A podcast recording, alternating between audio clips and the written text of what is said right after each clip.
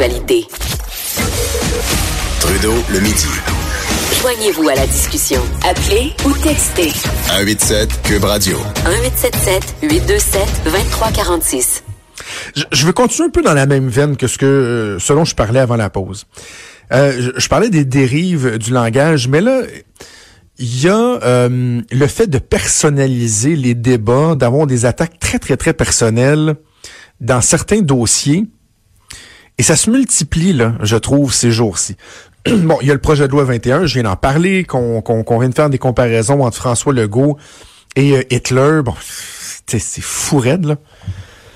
Dans le dossier des taxis, que on vienne laisser entendre que François Bonnardel ou encore là, François Legault joue carrément avec la vie des gens. Euh, on les accuse pratiquement de tuer du monde. Comment ça va des politiciens qui tuent bien du monde? Des génocides, des génocides qui s'en viennent, euh, la mort des chauffeurs de taxi. Je rappelle que Abdallah Omzi, le porte-parole de l'industrie du taxi, vendredi dernier, a instrumentalisé euh, l'événement terrible qui s'était produit sur les zones d'LCN alors qu'un chauffeur s'était mutilé là. en ondes, que, ça a frappé tout le monde. Mais il était instrumentalisé ça là, en disant euh, vous avez vu ce qui s'est passé vendredi, attendez pas que quelque chose comme ça. Tu sais, je, je, je, trouve ça assez particulier de voir que vraiment on vient personnaliser les débats. Et là, il y a un autre exemple ce matin. Puis euh, euh, savez-vous quoi? Je, vous le dis là. Et, et je l'ai déjà fait par le passé, je suis capable de des fois être en désaccord, de dénoncer des trucs qui sont publiés dans les pages du journal pour lequel je travaille.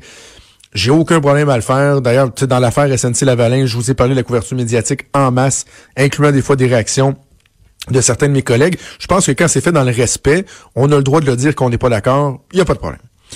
Là, je vous, parlais du Devoir qui a publié euh, une, chronique qui était euh, particulière. Mais c'est la même chose pour une lettre ouverte, je trouve, publiée dans la presse plus. Puis on, est dans un niveau beaucoup moins euh, beaucoup moins hard, mais quand même, OK? On a publié ce matin euh, une lettre ouverte euh, d'une femme, d'un travailleur locaté de l'aluminerie de Bécancourt, d'ABI. Et c'est une lettre que cette femme-là, Mme Collin, a envoyée euh, à la presse plus, mais elle s'adresse au premier ministre dans sa lettre.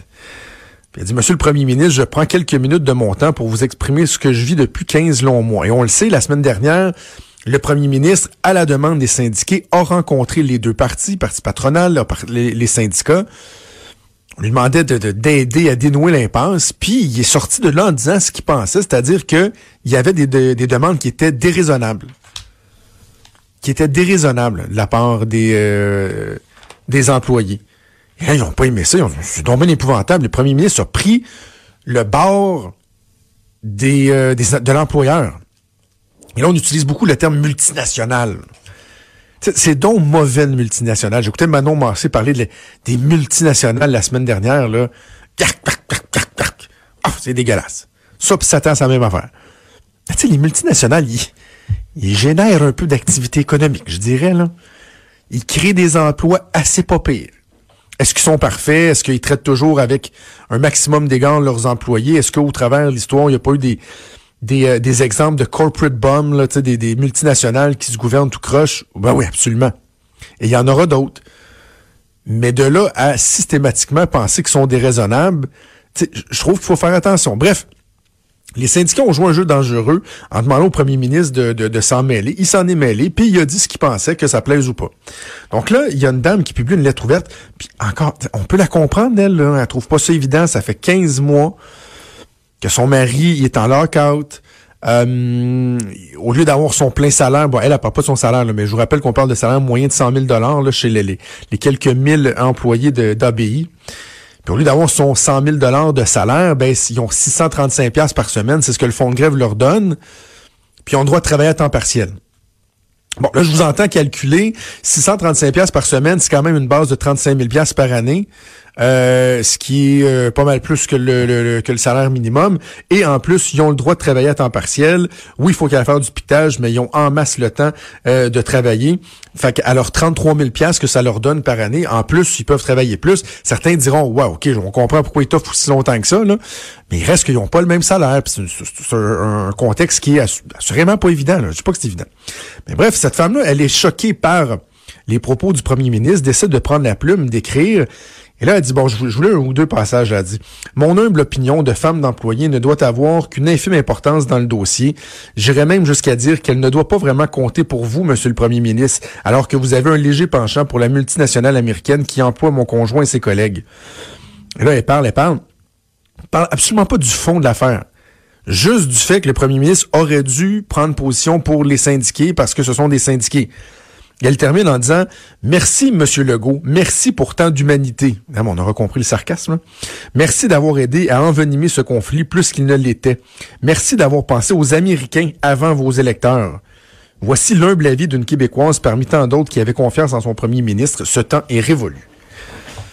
Est-ce que c'était nécessaire de publier cette lettre-là? Est-ce que c'était nécessaire de publier un texte qui, dans le fond, vient d'une dame euh, qui, qui, assurément est, heurtée par ce qui se passe, on peut comprendre, mais qui, dans le, débat, amène rien de nouveau, là. Tu sais, lorsque vous on publie des lettres ouvertes, il me semble, ça devrait être des gens qui amènent des éléments qui contribuent au débat. Non, dans le fond, cette lettre-là, tout ce qu'elle fait, c'est qu'elle vient personnaliser le conflit, puis dans le fond, de dire, Monsieur le Premier ministre, vous êtes un Christi de sans cœur. Vous êtes un maudit sans cœur qui a juste à cœur les Américains, puis les multinationales, puis vous voulez pas le bien des syndiqués et des employés. C'est un, un autre dérapage. C'est un autre dérapage.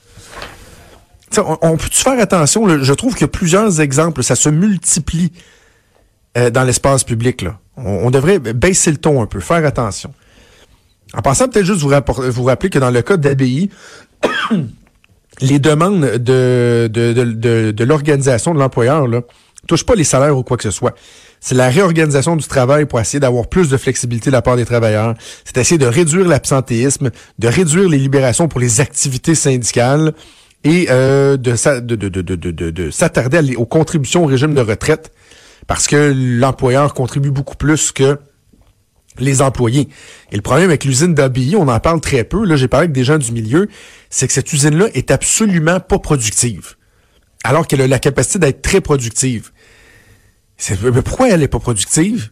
Ben, eux, ils disent c'est à cause de ça, le manque de flexibilité, etc., etc.